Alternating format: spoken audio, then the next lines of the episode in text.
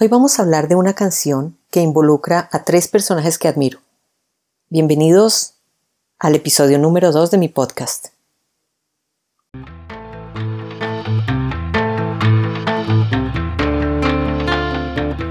Soy María Margarita Arenas y este es mi podcast Tras las Letras.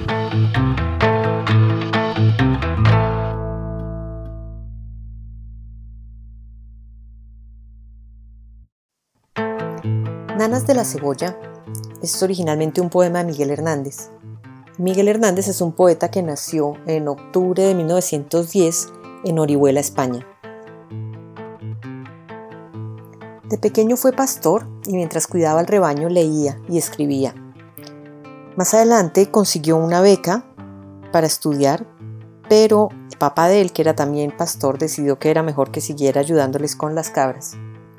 Aún así él se empeñó en escribir poesía y cuando empezó a crecer empezó a escribir poesía que era más social, en la que defendía a los pobres. Se fue a vivir a Madrid y empezó a trabajar y cuando estalló la guerra civil se alistó en el bando republicano. En plena guerra se escapó a Orihuela, donde se casó con Josefina Manresa. En 1937 nació su primer hijo, Manuel Ramón, que murió de pocos meses y en 1939 nació Manuel Miguel, su segundo hijo, y a quien dedicó Nanas de la Cebolla. Después de la guerra, como quedó en el partido que perdió, le dieron la pena capital y gracias a todos los amigos que había hecho en sus tertulias, consiguió que le cambiaran la pena capital por 30 años de cárcel. Estando en la cárcel recibió una carta de su esposa en la que le contaba que lo único que tenían para comer era pan y cebolla. Fue ahí cuando escribió el poema, Nanas de la Cebolla, en el que se puede leer esa tristeza de Miguel Hernández por saber las circunstancias en las que vivía su familia y él no podía ayudarlos porque estaba en la cárcel. Pero también está ese mensaje a su hijo para que se ría y para que sea feliz.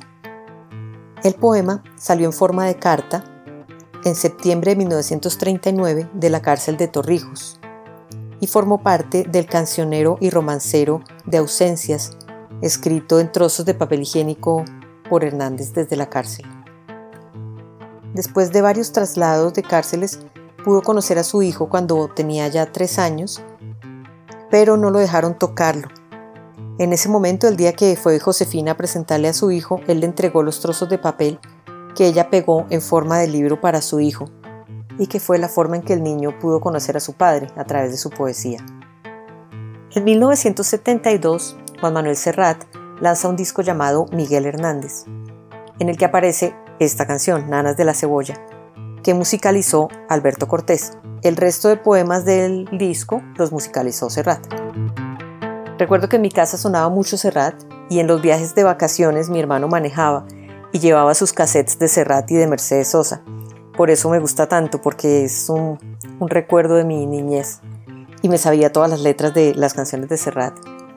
Más adelante, cuando estaba en el colegio, tuvimos un profesor que nos inventó una clase que se llamaba Apreciación Musical, en la que nos hablaba de esas cosas que uno no detecta cuando escucha música. Nos enseñó a poner un poco más de cuidado en lo que uno podía escuchar. Y en una de esas clases nos habló de esta canción.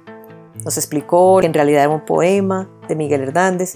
Nos habló también de la situación tan triste que vivía el poeta y de la tragedia de su mujer y de su hijo que no tenían que comer. Y toda esta historia hizo que yo sintiera cada palabra cuando la oía en la voz de Serrat. Me encanta cuando habla de los dientes que están apenas apareciendo en la boca de su hijo y cómo crea la imagen de ese bebé que en algún momento va a crecer y se va a volver un adolescente y cuando habla de que esos dientes van a ser la frontera de los besos más adelante. Me parece una figura súper bonita de Miguel Hernández tratando de ver el futuro de su hijo que nunca logró ver.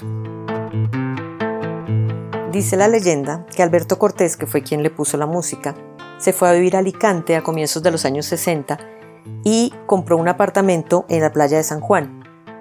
Le encantaba pasear de madrugada por el puerto de Alicante y ver cómo los pescadores armaban sus redes a esa hora y una noche escuchó a un pescador que tarareaba una melodía mientras trabajaba.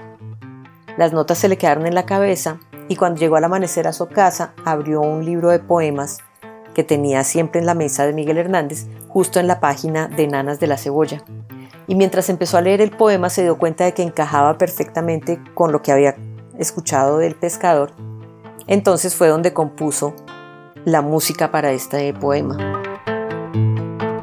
También encontré que en una entrevista dijo que mm, prefería no cantar la canción porque él era una persona muy sensible y cuando la cantaba sentía todo el dolor de este pobre poeta estando encarcelado y sabiendo que su esposa y su hijo estaban pasándola muy mal. Ahora les queda la tarea, por si no la han escuchado, de buscar Nanas de la Cebolla, interpretada por Serrat, o también hay unas pocas versiones interpretadas por Alberto Cortés.